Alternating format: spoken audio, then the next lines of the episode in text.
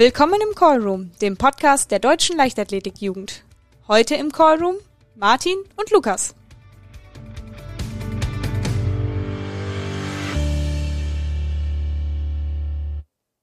Ja, hallo und willkommen zu einer neuen Folge des Podcasts Callroom. An meiner Seite ist äh, wie immer der Martin. Hallo Martin. Hallo Lukas.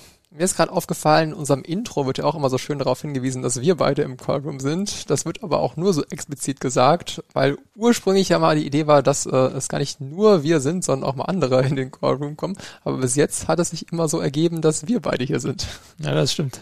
Ja, aber ich habe da schon Hoffnung, dass es nochmal anders wird. Ist jetzt auch wegen Corona nicht so ganz einfach. Da kann man, es die Schwelle schon was höher, irgendwie mal durchs Land zu reisen und äh, sich zu treffen, um eine Folge aufzunehmen. Aber vielleicht kommen äh, irgendwann auch nochmal andere Moderatoren persönlich hier in den Callroom.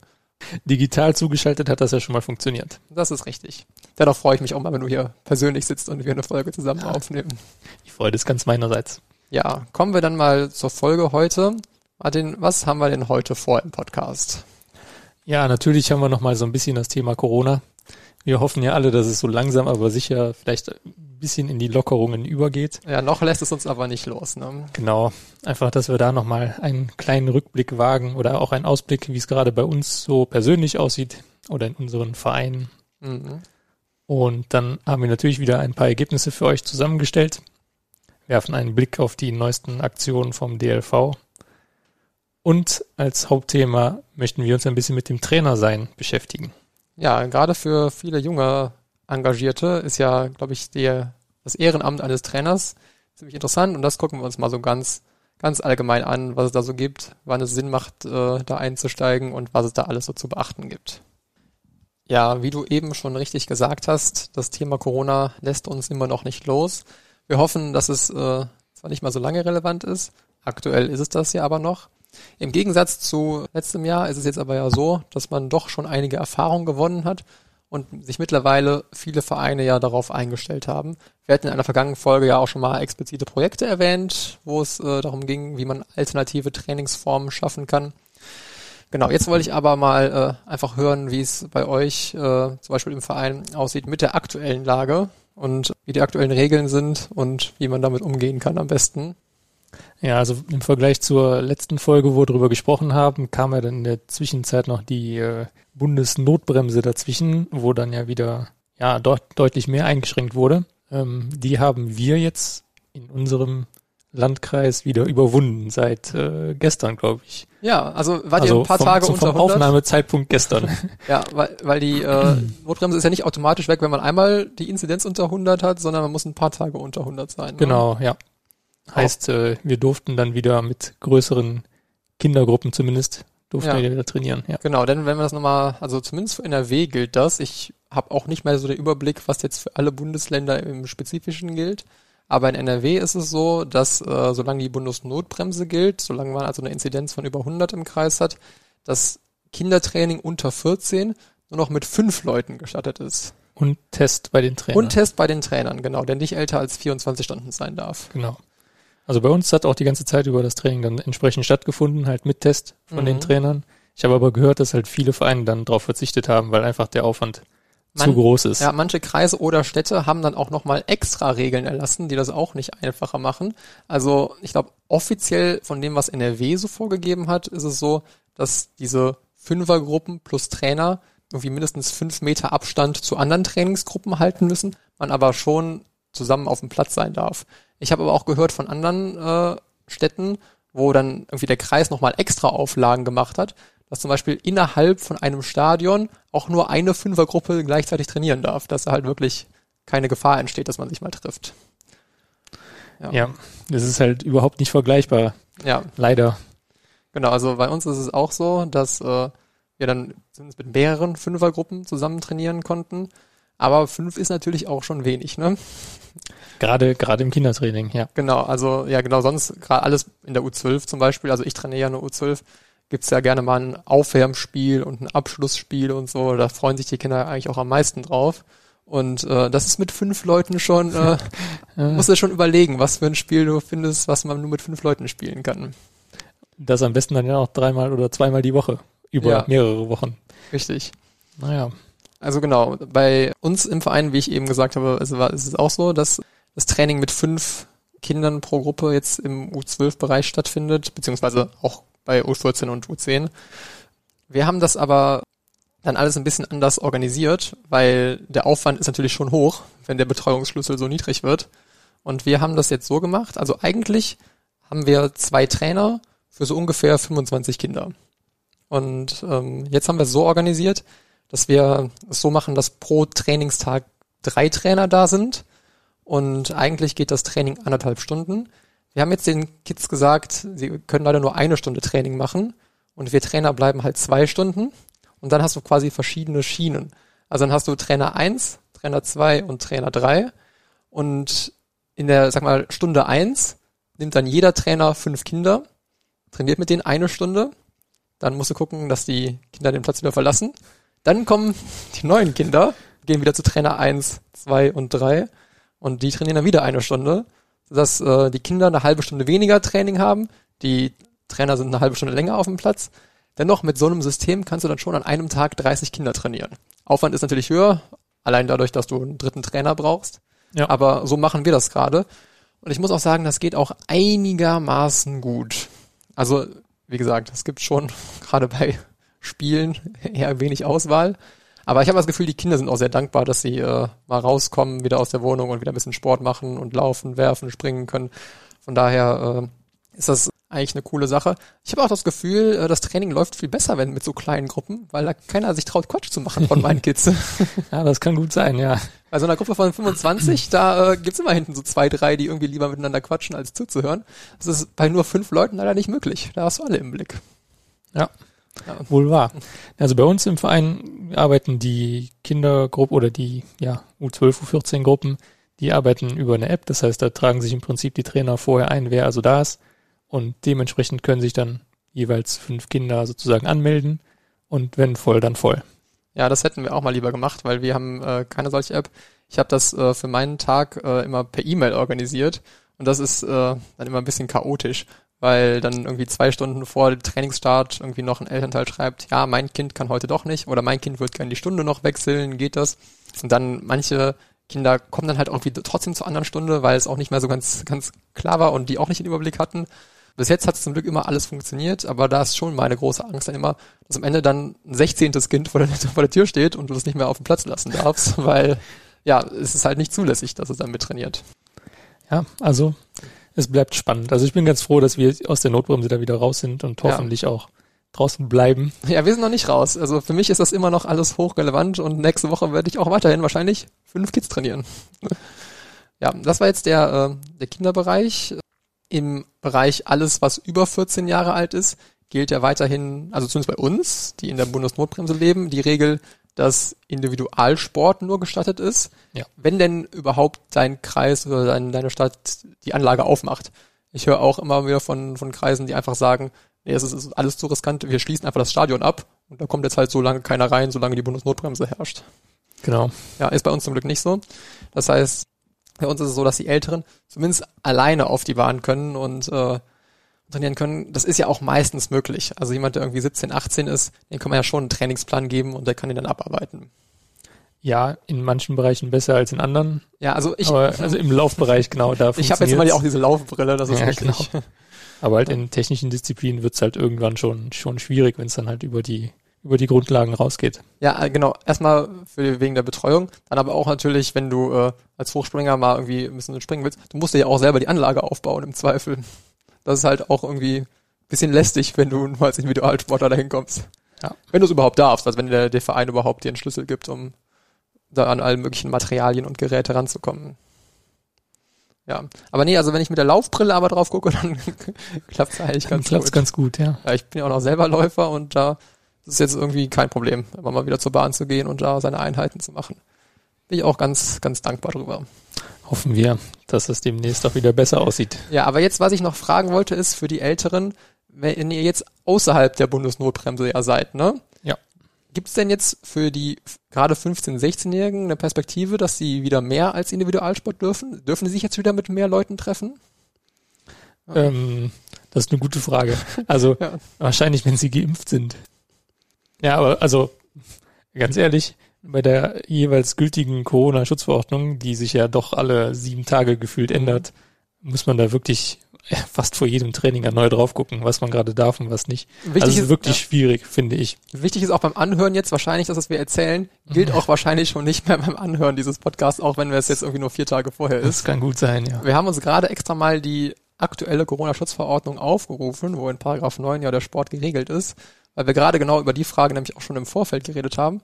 Und wir sind uns jetzt gerade nicht sicher, ob Ältere als 14 in Gruppen trainieren dürfen, wenn die Bundesnotbremse nicht mehr in Kraft ist. Wir würden es so interpretieren, aber. Ja, wir würden sagen ja, aber wir nehmen auf jeden Fall keine Verantwortung dafür, dass es auch so ist. Würde ich auch lieber vielleicht noch ein, zwei Wochen warten, bis es offizieller ist dann. Genau.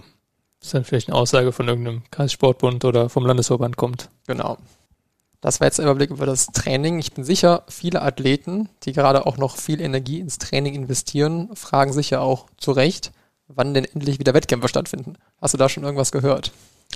Ja, also für, du meinst jetzt für Nicht-Kaderathleten? Ich, ja, ich meine für Nicht-Kaderathleten, weil natürlich für Kaderathleten finden ja noch Wettkämpfe statt, weil das natürlich auch nicht so, nicht so ganz einfach ist, weil äh, sicher ist es schwer, in Kader reinzukommen, aber es ist natürlich wie immer, wenn so ein, begrenztes Angebot stattfindet, gibt es natürlich Leute, die dann sich subjektiv benachteiligt fühlen.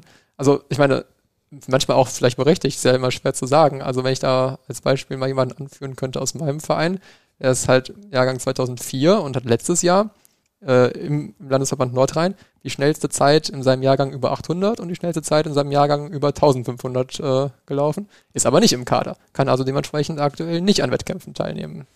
Ja, ja, ich denke, das trifft relativ viele. Ja. Nee, also Wettkämpfe für Nicht-Kaderathleten, ich glaube, das dauert noch ein bisschen. Also ich glaube, so im sehr grenznahen Bereich äh, sind wir vielleicht da noch in den Niederlanden am schnellsten dran. Mhm. Aber auch da ist zurzeit noch alles äh, hoch, entweder sehr hochklassig, was dann offen ist, oder alles, was sozusagen den Breitensport betrifft, ist dann immer noch auf Vereinsbasis ausgeschrieben. Ja, ich äh, habe natürlich schon gehört, dass es hier in der Region auch äh, engagierte Veranstalter gibt, die das so schnell wie möglich wieder realisieren wollen, sobald es denn möglich ist. Ich weiß, in Siegburg zum Beispiel gibt es immer ein Pfingstsportfest. Wir haben das bis zuletzt noch versucht zu planen. Man konnte sich sogar melden dafür, habe ich zufällig gesehen.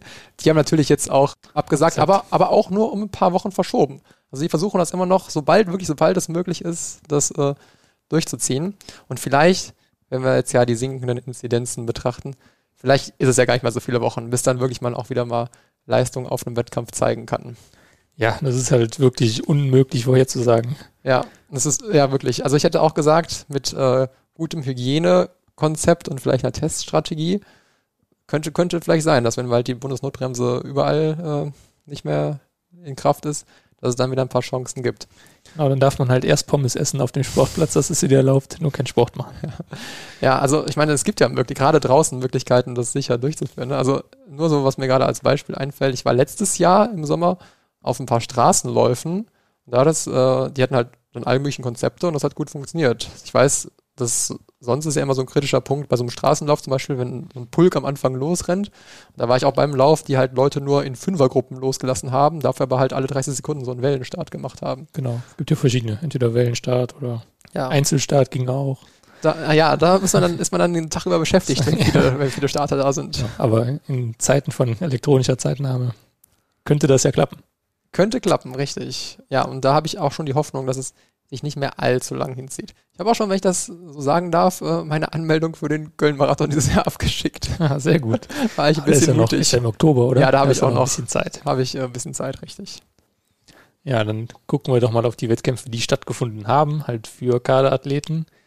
Da haben wir zum einen äh, den Oliver Koletzko. Über den haben wir, glaube ich, auch schon mal gesprochen. Ja, der ist bei der, äh, glaube ich, was? Bei der aktiven DM ist der schon gestartet? Ich meine schon. Da hätten wir nämlich drüber geredet, weil er als U18-Athlet bei damals bei der, äh, oder als 18-Jähriger bei der aktiven DM gestartet ist. Ist auf jeden Fall jetzt mit 7,90 Meter knapp an der U20-Bestleistung vorbeigeschraubt. Also an der deutschen U20-Bestleistung. Ja. War dennoch Hessenrekord und er hat damit auch die U23-Norm als 18-Jähriger geholt. Die U23 EM-Norm, muss man dazu sagen, weil in seinem Gebiet, der U20, die er ja eigentlich noch ist, hat er EM und WM-Norm geholt. Und muss auch sagen, ich glaube, diese U20-Bestleistung, die da im Weitsprung besteht, die ist halt aus dem Jahr 1984. die ist anscheinend auch schon lange nicht geknackt worden. Die scheint, scheint ziemlich hart zu sein. Ja, aber über acht Meter in der U20 ist natürlich auch schon stark. Ist ein Wort. Gut, dann haben wir auch noch Mascha Sol-Gelitz im Dreisprung. 12,68 Meter heißt auch hier neue U16-Bestleistung. Und zwar um ganze 21 Zentimeter verbessert. Da äh, muss ich auch sagen, die Leistung, äh, die Bestleistung im Dreisprung war noch gar nicht so alt. Die wurde mir 2019 aufgestellt. Und die jetzt nochmal so um 21 Zentimeter auf 12,68 zu erhöhen, hätte ich so nicht mitgerechnet. Genau. Dann werfen wir noch einen Blick auf den Siebenkampf. Da haben wir eine unserer Interviewpartnerinnen mal wieder verfolgt. Lucy Kinas hat da im Siebenkampf ihre Bestleistung von 6009 auf 6044 Punkte hätte sie gesteigert. Dachte, mach, dachte man, also ihr Ergebnis war 6054 Punkte, genau. aber es hat ein Aber hinten dran. Leider zu viel Wind in einigen Disziplinen, daher keine Anerkennung dieser Bestleistung. Hat aber natürlich trotzdem gereicht, um mit weitem Abstand mitteldeutsche Mehrkampfmeisterin zu werden. Absolut. Ja. Du hast auch noch ein paar Laufergebnisse für uns. Ja, ich habe äh, erfol äh, erfolgreich die deutsche Langstreckenmeisterschaft verfolgt und äh, da gab es ja auch dementsprechend U20 und U23 Wettbewerbe. Ich will jetzt nur auf irgendwie Kurzergebnisse eingehen, die mir besonders äh, in Erinnerung geblieben sind. Wir haben ja schon mal über die U20-Läuferin aus Berlin, Blanca Dörfel, geredet, als sie in Berlin äh, vor einigen Wochen den Halbmarathon gelaufen ist. Sie ist jetzt über, bei den 10.000 Metern der U23 angetreten, wo sie ja noch U20-Athletin ist, und hat da direkt Silber geholt und ist auch unter der U23 EM-Norm geblieben. Finde ich mit Jahrgang 2002 gar nicht schlecht eigentlich. Und äh, auch bei den U20 Frauen gab es ganz gute Leistungen. Da sind nämlich direkt die ersten sechs Läuferinnen unter der EM-Norm über 5000 Meter geblieben. Leider hat keiner die EWM-Norm äh, geschafft. Da haben sicherlich auch einige mit geliebäugelt, aber tatsächlich die Siegerin ist vier Sekunden an der WM-Norm über 5000 Meter vorbeigeschrammt. Ja, leider knapp, aber Normen sind leider immer hart. Vielleicht gibt's ja noch eine Chance. Ja, die Saison ist hoffentlich noch lang. Dann blicken wir über den Tellerrand zu ein paar Initiativen des DLV und fangen mal an mit Jugend trainiert für Olympia. Konnte natürlich dieses Jahr aufgrund Corona nicht stattfinden, beziehungsweise ja. ist halt für dieses Jahr oder für dieses Schuljahr besser gesagt erstmal abgesagt. Mhm. Gibt es also kein, keine klassischen Finals, aber es soll eine neue Variante geben. Genau, ähm, sonst gibt es ja immer irgendwie ein Frühjahr- und ein Herbstfinale. Das wird ja von der Deutschen Schulsportstiftung ausgerichtet. Äh, und das gibt's äh, verständlicherweise wie alles andere dieses Jahr nicht. Und stattdessen haben die sich äh, was anderes überlegt. Es soll eine sogenannte Schulsportstaffette geben, die halt auch so ähnlich sein soll. Es soll irgendwie ein umfangreiches Bewegungsangebot unterbreitet werden. Aber wie genau das aussieht, das wird dann, glaube ich, in ein paar Wochen bekannt gegeben. Und wie dann tatsächlich im Bundesfinale 2021, wie das theoretisch aussehen könnte, wird dann alles äh, Ende Mai bekannt gegeben. Und ab da gibt es dann auch Anmeldemöglichkeit über ein digitales Meldeportal. Genau. Und noch eine Aktivität oder ein Programm, das Ganze nennt sich Mentoring-Programm U27. Das hat der DLV oder besser gesagt die DLV Jugend jetzt gestartet. Ja, das richtet sich besonders an Engagierte. Wir äh, sind ja auch äh, hier im Ehrenamt unterwegs und machen ja auch mal ein bisschen Werbung und Promo, sich äh, als junger Mensch äh, ehrenamtlich zu engagieren. Und genau darauf zielt jetzt auch diese Initiative, dieses Mentoring-Programm U27 auch ab. Denn es gibt im DLV auch einige Wahlämter, beziehungsweise nicht, nicht nur, nicht nur im DLV, ja, auch bei den Landesverbänden. Vor allem bei den Landesverbänden, würde ich sogar sagen. Und ähm, das kann natürlich aber für einen jungen Mensch erstmal sehr abschreckend wirken, beziehungsweise man bekommt ja da auch dann einige Verantwortung oft übertragen.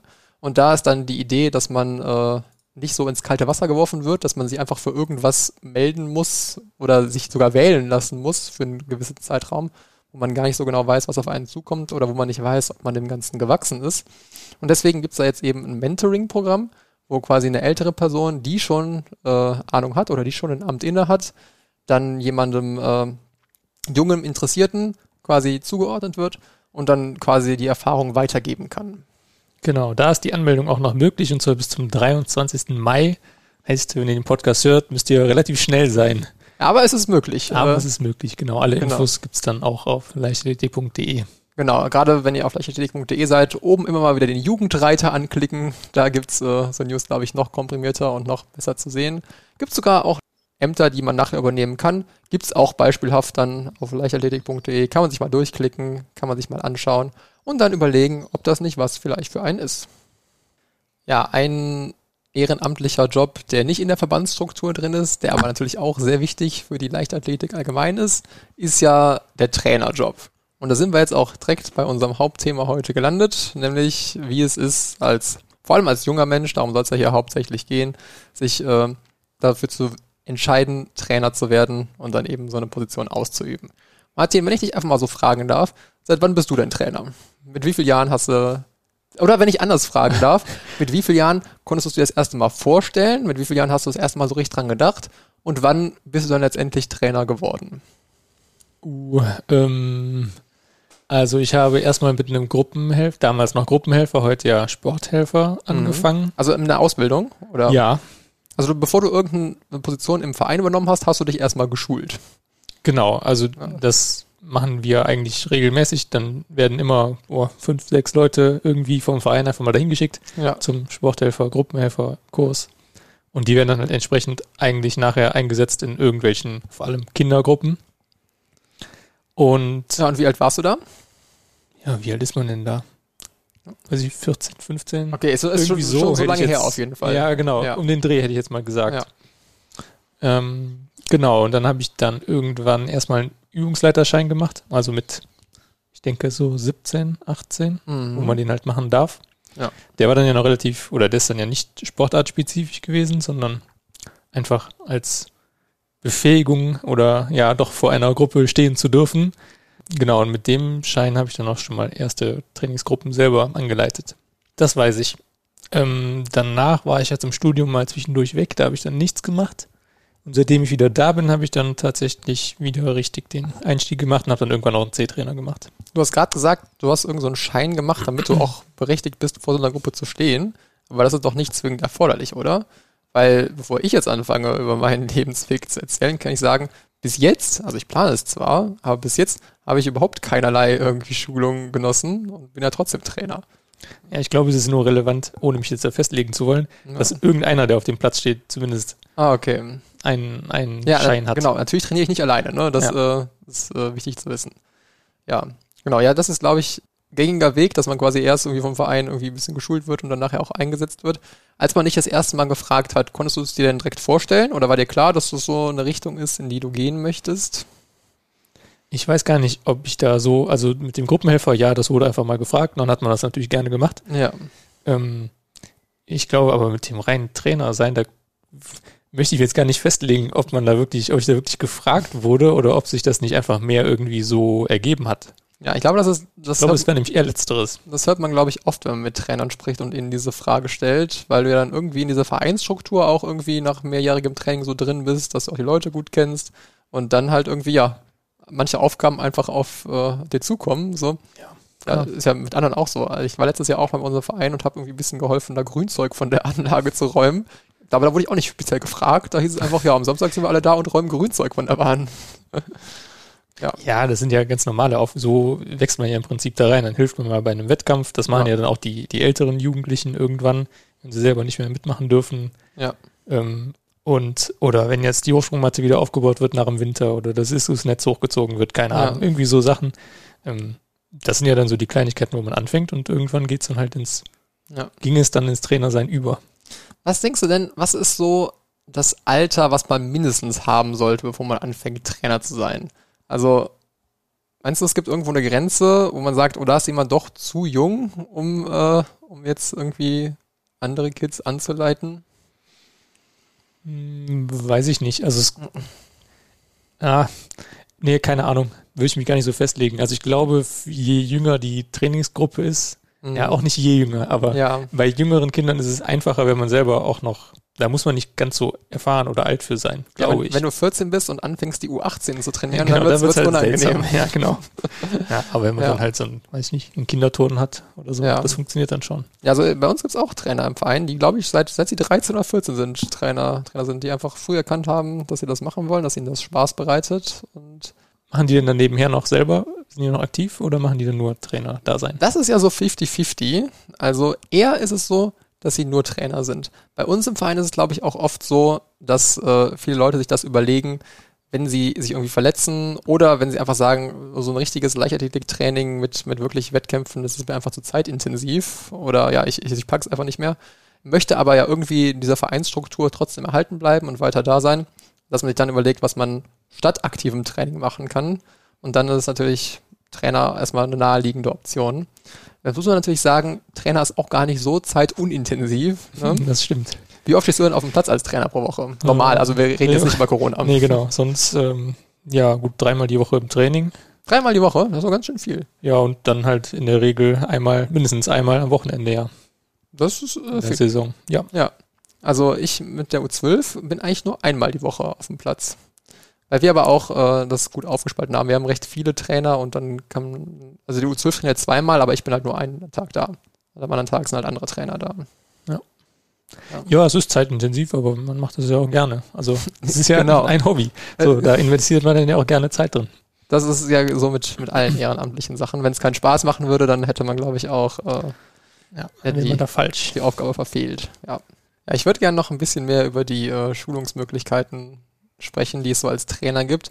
Du hast jetzt ja mit äh, Gruppenhelfer, hieß es, meine ich, ja. angefangen. Ja, das ist ja so die Vorstufe zum C-Trainer. Ne? Ich mach's anders. Ich mach direkt den C-Trainer, also nichts irgendwie vorher und das fängt bei mir nächsten Monat an.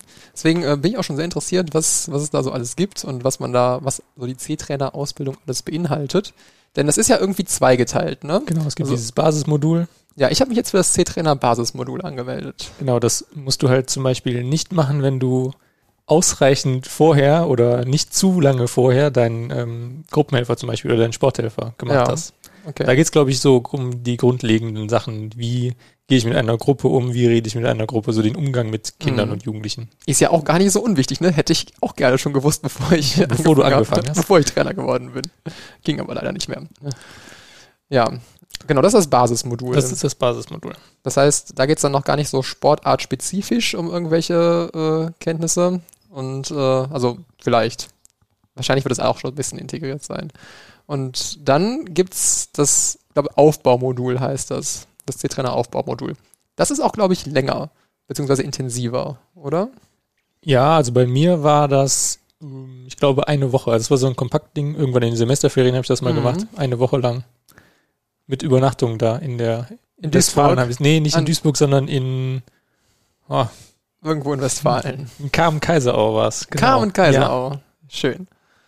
Ja, also eine Woche war einfach Genau, ich, okay. ich glaube, echt sieben Tage waren es auch, ja. Ja, das ist aktuell der Vorteil, ähm, zumindest denke ich mir, dass es ein Vorteil ist, weil während Corona natürlich auch sowas nicht in Präsenz abgehalten werden kann, ist jetzt zumindest mal mein C-Trainer Basismodul alles als Online-Learning, äh, dass man es schön von zu Hause aus machen kann, ist wahrscheinlich ein bisschen, äh, bisschen angenehmer, als irgendwo hinzufahren.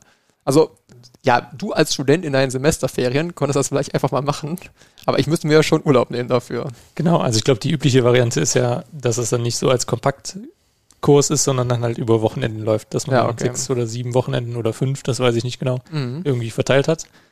Und ähm, ja, aber ich glaube, nachher in dem Aufbaumodul, da muss man dann schon, also das stelle ich mir schwierig vor, ohne, ohne Präsenz, weil das ist ja schon sehr im Detail.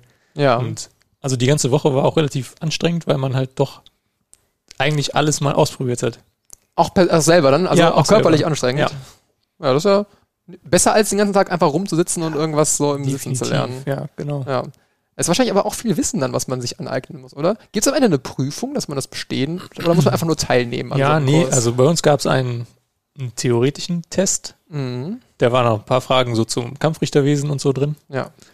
Und am Ende musste halt jeder selber eine, einen Teil einer Sportstunde selber vorbereiten und dann mussten halt die übrigen Kursteilnehmer sozusagen Gruppe spielen oder Teile ja. davon. Und genau, das wurde halt zugelost, welche Disziplin oder welche, welche Aufgabe man im Prinzip hatte. Ja. ja. Und die musste man dann auch, glaube ich, vorher schriftlich noch ausarbeiten.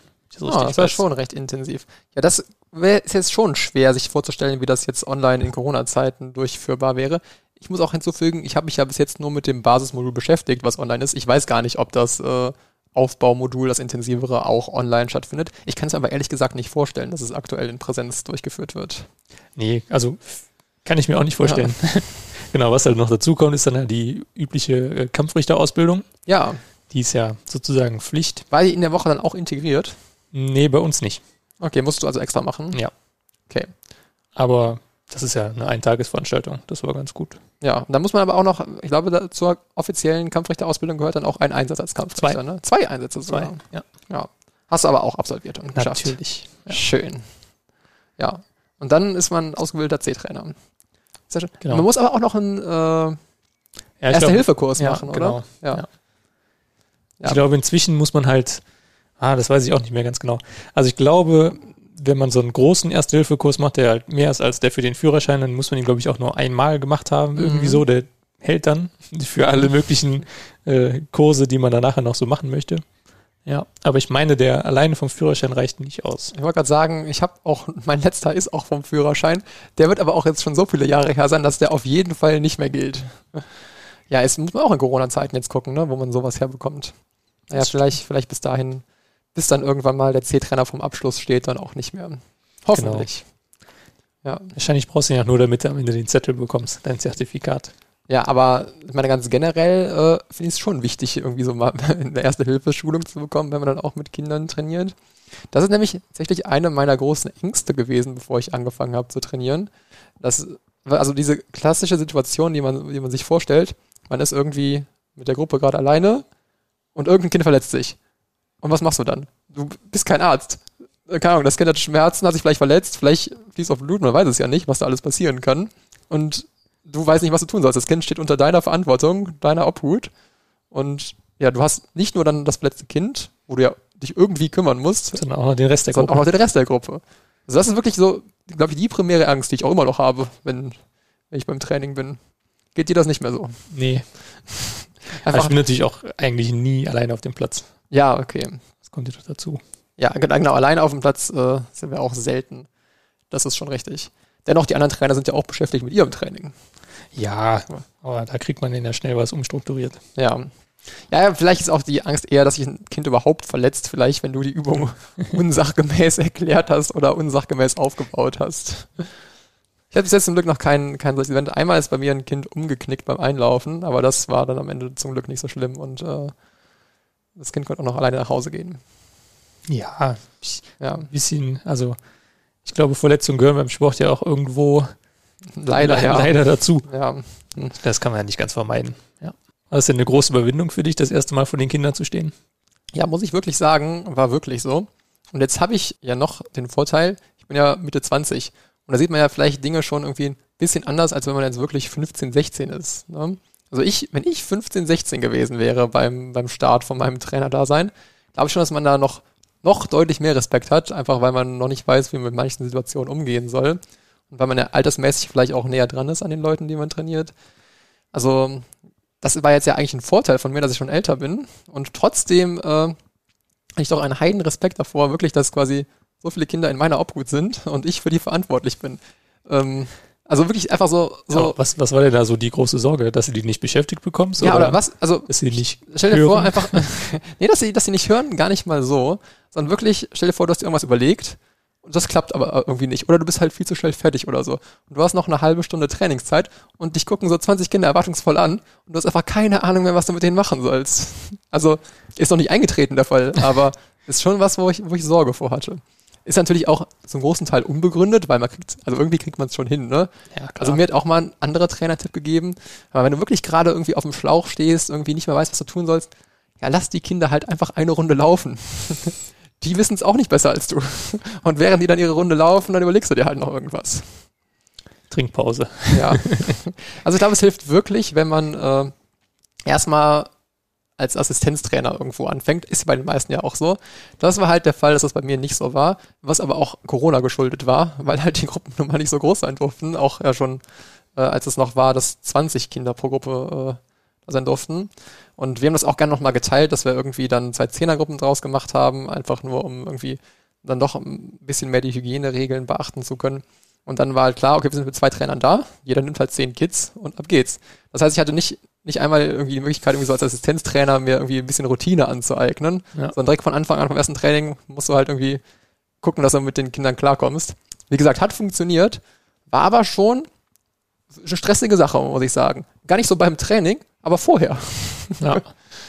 Aber inzwischen viel Routine reingekommen und dann, Ja, ja, ähm, also ganz so viel Routine jetzt auch nicht, einfach weil wir ja seit langem mit diesen Fünfergruppen trainieren, das mhm. ja schon anders ist, als glaube ich nochmal ein Training mit vielen Kids auf einmal. Aber äh, ja, ich äh, breche auf jeden Fall nicht mehr in Schweiß aus, wenn ich, wenn ich zum Training aufbreche. das macht dir keine Angst. Nein, tut es nicht mehr.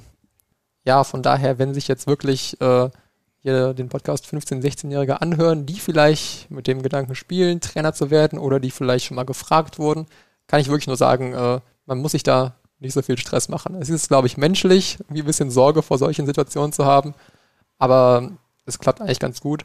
Und auch alle Trainer, mit denen ich bis jetzt so gesprochen habe, sagen eigentlich dasselbe. Wenn man sich mal dran gewöhnt, dann klappt es echt cool. Und dann, wie gesagt, dann bringt einem das auch so viel, so viel Spaß, wenn man wirklich dann irgendwie lachende Kinder um sich herum hat. Das ist eine schöne Sache. Ja, klar. Grundsätzlich, wenn ihr noch äh, mehr Informationen haben wollt oder benötigt, nicht spezifisch fürs Trainerdasein, sondern auch über alle anderen Themen, die wir hier so ansprechen, können wir auch immer wieder nur empfehlen, mal auf leichtathletik.de zu gehen und da den Reiter Jugend oben anzuklicken. Da kann man sich äh, gerne ein bisschen durchklicken und noch einige Informationen erhalten. Und für uns heißt das jetzt eigentlich, dass wir mit der Folge wieder durch sind. Ne? Genau. Es hat mir wieder viel Spaß gemacht mit dir, Martin. Mir auch. Wie immer gilt für alle Zuhörer, wenn es Rückmeldungen, Feedback oder auch Fragen gibt, schreibt uns gerne eine E-Mail oder äh, bei Instagram. E-Mail findet ihr unter dem Reiter Jugend auf, wie gerade genannt, bei leichtathletik.de. Auf Instagram heißen wir dlv-jugend. Wir freuen uns da über Fragen oder über Feedback oder was ihr sonst so loswerden möchtet. Ja, dann äh, wünsche ich dir ein paar schöne nächste Wochen, Martin. Vor allem hoffe ich für dich, dass äh, du dein Trainer-Dasein trotz Corona voll ausleben kannst. Das heißt, dass die Bundesnotbremse bei euch nicht mehr in Kraft tritt und eure Inzidenz unter 100 bleibt. Und dann hoffe ich, dass wir uns nächsten Monat wiedersehen. Ne? Ja, das hoffe ich doch auch. Und dass bei euch die dann auch mal langsam sinkt, die Inzidenz. Ja, davon äh, bin ich doch überzeugt. Mit ein bisschen Optimismus. Und dann können wir ja nächsten Monat hier wieder eine Bestandsaufnahme machen, wie es aussieht, ne? Genau. Bis dahin. Dann machen wir das. Ja. Bis dahin. Tschüss. Tschüss.